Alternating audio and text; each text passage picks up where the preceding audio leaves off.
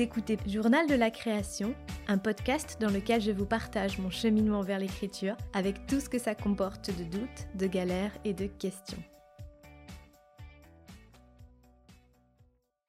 Mardi 20 octobre. Aujourd'hui, on est à un peu moins de deux semaines du début du NaNoWriMo. Et euh, je vous en parle aujourd'hui parce que vous avez été plusieurs la semaine dernière à me demander sur Instagram si je participais euh, au Nano cette année. Et la réponse c'est oui. je suis une très très très très grande adepte du Nano. Même si, euh, bon, en soi, j'ai participé que deux fois, en 2018 et en 2019. Donc on peut pas dire non plus que j'ai une grande expérience en la matière. Mais c'est vrai que c'est un challenge que moi j'adore. Je sais qu'il y a plein de gens qui, qui aiment pas trop ça, voire pas du tout. Ce que je comprends parfaitement parce que, bah, comme je vais vous l'expliquer, les raisons qui font que j'aime le nano, en fait, n'ont pas tout à voir avec le nano en lui-même. Et déjà, ce qui est sûr, c'est que euh, moi, je fais le nano un peu euh, à ma sauce, ou plutôt euh, dans mon coin. C'est-à-dire que, voilà, je, ne m'intéresse pas forcément à ce qui se passe du point de vue officiel du challenge. Je m'inscris pas sur le site du NaNoWriMo et je cherche pas spécialement à intégrer des, communautés d'auteurs qui, qui feraient le challenge en même temps, avec euh, des rushs d'écriture ou ce genre de choses. J'ai jamais été une grande fan des événements collectifs et surtout en écriture. J'ai vraiment besoin de faire mes petites affaires euh, à moi, toute seule, dans mon coin. Mais par contre, ce que j'aime faire, c'est à chaque fois partager euh, cette expérience euh, sur Instagram, de partager ma progression euh, un peu tous les jours et voilà, de partager les, difficultés ou les questions que je rencontre tout au long du mois. Et à partir de là, bah, échanger avec d'autres personnes qui, écrivent aussi pour le nano. J'aime vraiment beaucoup ça parce que c'est hum, un vrai temps d'échange hum, et, je trouve que ça entretient vraiment l'émulation du challenge, émulation qu'on n'aurait peut-être pas en restant vraiment 100% tout seul dans son coin. Donc euh, j'aime bien d'un côté euh, le partage et l'ouverture aux autres, mais euh, pas trop non plus, voilà. et sinon, je crois que le nano, c'est quelque chose qui me convient parce que déjà, je suis une grosse flemmarde et que j'ai beaucoup de mal à me discipliner au quotidien. Je vous l'ai dit plusieurs fois, mais moi, j'ai du mal à écrire tous les jours. J'aime pas ça, et puis j'y arriverai pas de toute façon, c'est, c'est pas du tout mon truc. Il y a même des longues, longues, longues périodes euh, dans l'année où, je vais pas écrire du tout. Moi, j'écris vraiment par phase, par période, assez courte en général. Donc, en soi, écrire à fond, mais alors à fond, pendant quatre semaines, c'est hum, c'est pas quelque chose qui me fait peur, c'est même euh, quelque chose qui me motive euh, beaucoup. Et je sais que j'en suis aussi capable. Et puis j'adore les deadlines super courtes. Et souvent, il n'y a que ça pour, euh, pour me faire avancer, pour, pour, me, me, booster. Donc là aussi, en fait, ça colle assez bien avec euh, le fait de devoir euh, écrire et produire beaucoup pendant une période assez courte de 30 jours. Je me suis rendu compte aussi avec le temps que j'étais particulièrement productive en automne, je ne sais pas pourquoi, et que c'était toujours une période de l'année euh, où j'aimais écrire, où j'y arrivais facilement, euh, ce qui n'est pas du tout le cas à, d'autres moments de l'année. C'est un peu ma saison euh, créative fétiche. il se trouve que le nano tombe en plein dedans, alors du coup, bah, c'est l'occasion de s'y mettre. Et du coup, le mois de novembre se retrouve à être le, moment unique de l'année où je m'autorise pleinement, complètement à écrire. C'est le seul moment de l'année où j'accepte à 100% de chambouler mon quotidien, mes petites routines, dans le seul but d'écrire, et c'est galvanisant. Euh, voilà, je suis capable de, de plus voir personne, euh, de, de, ne m'autoriser aucune sortie, d'arrêter de, de, manger ou de me laver ou je sais pas quoi, pourvu que j'écrive. Et ça, je ne me, je ne me l'autorise absolument jamais. Euh, je m'interdis encore beaucoup d'écrire, alors sans parler d'être dans des extrêmes d'écriture, mais je m'interdis encore beaucoup d'écrire, de lâcher prise et d'y consacrer des temps longs. Et donc là aussi, finalement, pour quelques semaines, au mois de novembre, mon esprit accepte ce lâcher prise, cette espèce de, petit plaisir annuel, et ça me fait vraiment beaucoup de bien. Voilà pour les raisons euh, qui font que je participe avec joie et impatience euh, au nano cette année, même si c'est un peu euh, mon nano pour moi, c'est important de, préciser que c'est des raisons qui finalement sont très euh, personnelles et qui n'ont qui ont pas grand-chose à voir avec le fait euh, de, vouloir absolument écrire 50 000 mots dans le mois coûte que coûte par juste goût du défi, ce qui est un peu le principe du, du NaNoWriMo à la base. Je m'en fiche un peu d'ailleurs de, ces objectifs qui sont bah, complètement arbitraires. Finalement, c'est juste un cadre que j'utilise pour me booster et pour optimiser cette euh, tendance naturelle à la créativité et à la productivité que, j'ai à, cette période précise de l'année. Donc du coup, pour moi, ça va beaucoup plus loin que le simple défi et euh, c'est un peu plus complexe que ça. Donc euh, voilà, si ça vous intéresse de suivre ma progression et mon parcours euh, tout au long du mois de novembre, eh bien je ferai des points réguliers euh, évidemment dans le podcast, mais aussi sur Instagram parce que je trouve que voilà faire un petit journal de bord quotidien en story, je trouve ça assez marrant. Enfin moi ça me plaît bien, donc vous pourrez suivre mon aventure sur Instagram.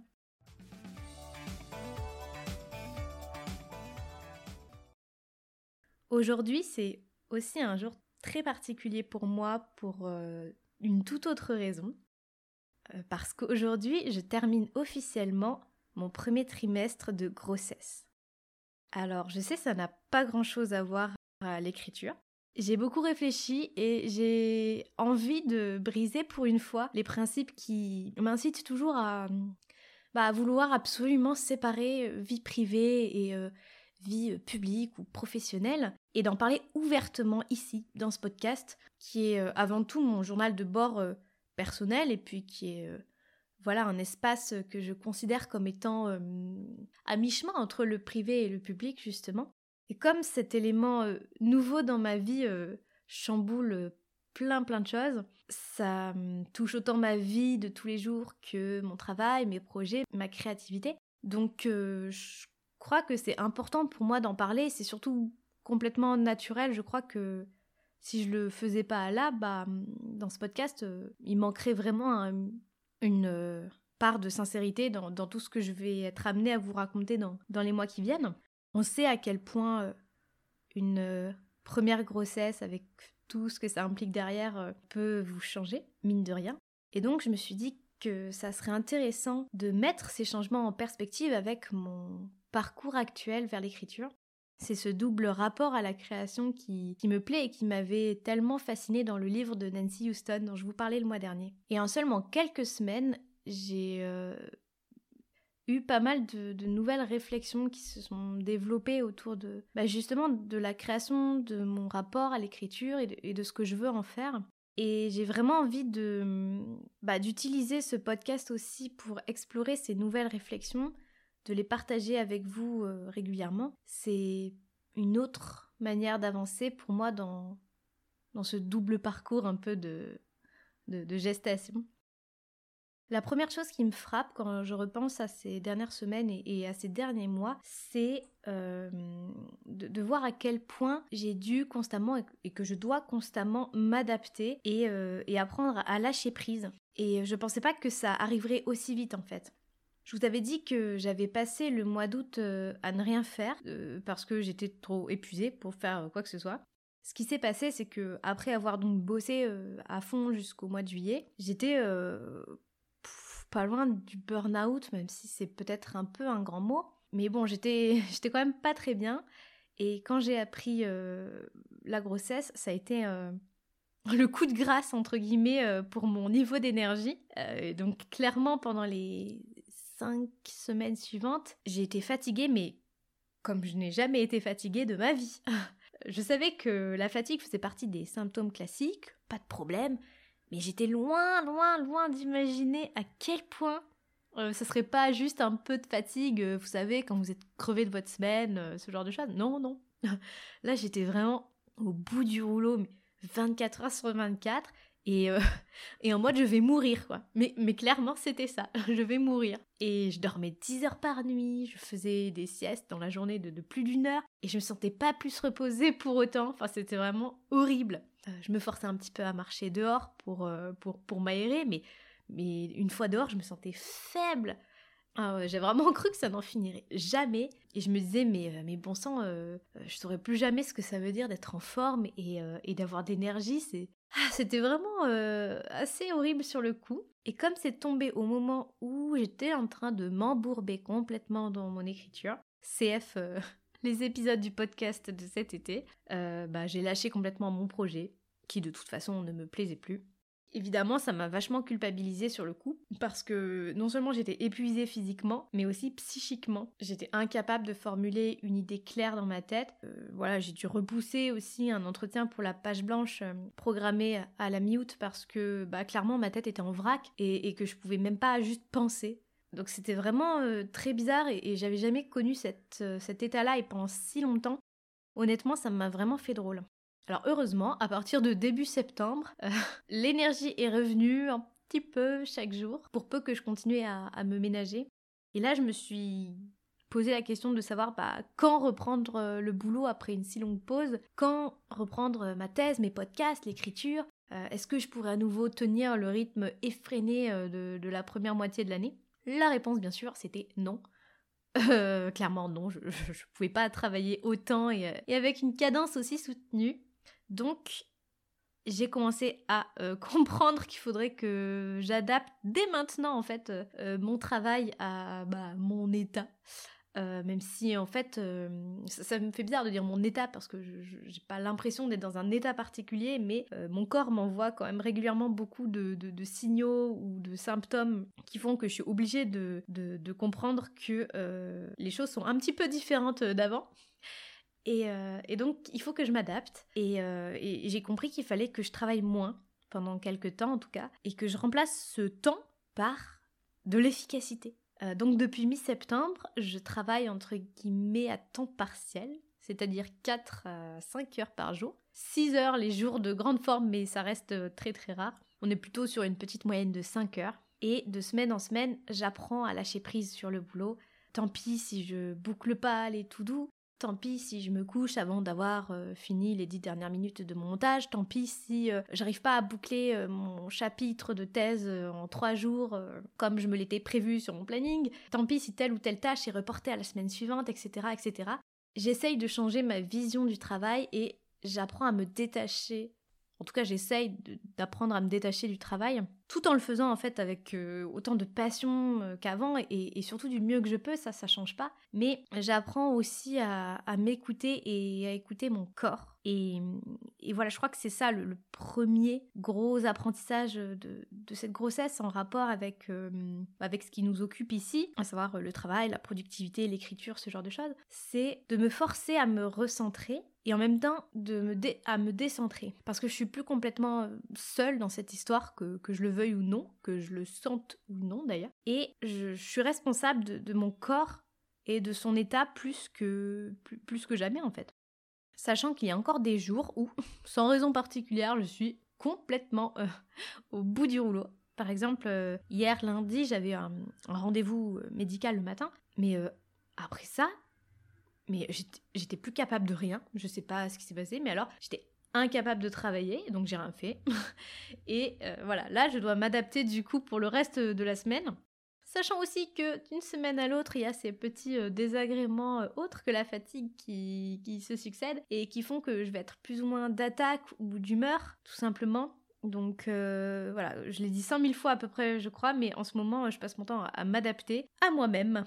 J'ai laissé tomber les horaires aussi, ça c'est un truc, que j'étais une grande adepte des, créneaux horaires, des plages horaires, je me faisais des emplois du temps euh, millimétrés de telle heure à telle heure, euh, etc. Et là maintenant, j'essaye juste de faire euh, mes 5 heures de boulot que je répartis comme je peux dans la journée, tant pis si c'est le matin, tant pis si je commence à, bosser à midi, tant pis si je reste en pyjama la moitié de la journée, ce qui en ce moment est le cas tous les jours.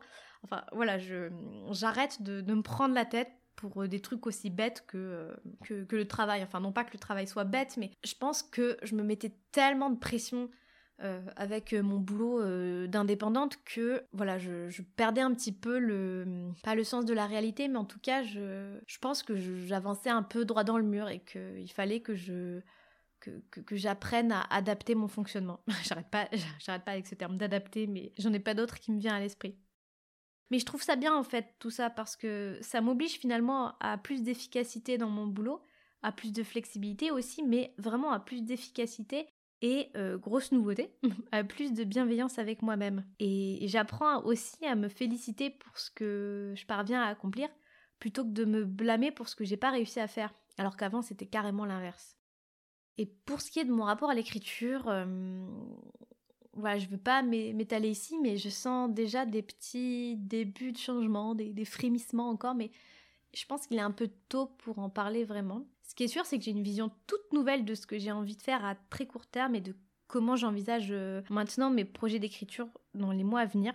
Mais euh, ça, je, vous en reparlerai très vite, sûrement là, dans les semaines qui viennent, puisque le mois de novembre va donc être un mois, semble-t-il, très prolifique, en tout cas j'espère. Voilà, merci de bah, d'avoir écouté ce podcast jusqu'au bout. J'espère ne pas euh, vous avoir trop ennuyé ou, rabattu les oreilles avec mes histoires. La grossesse, pour moi, c'est vraiment une toute nouvelle aventure qui, en même temps, se greffe assez naturellement à, mon aventure actuelle de l'écriture. Et moi, je suis ravie de partager toutes ces réflexions actuelles et toutes les prochaines avec vous, comme d'habitude. Sur ce, je vais arrêter ici cet épisode en espérant qu'il ne soit pas trop long.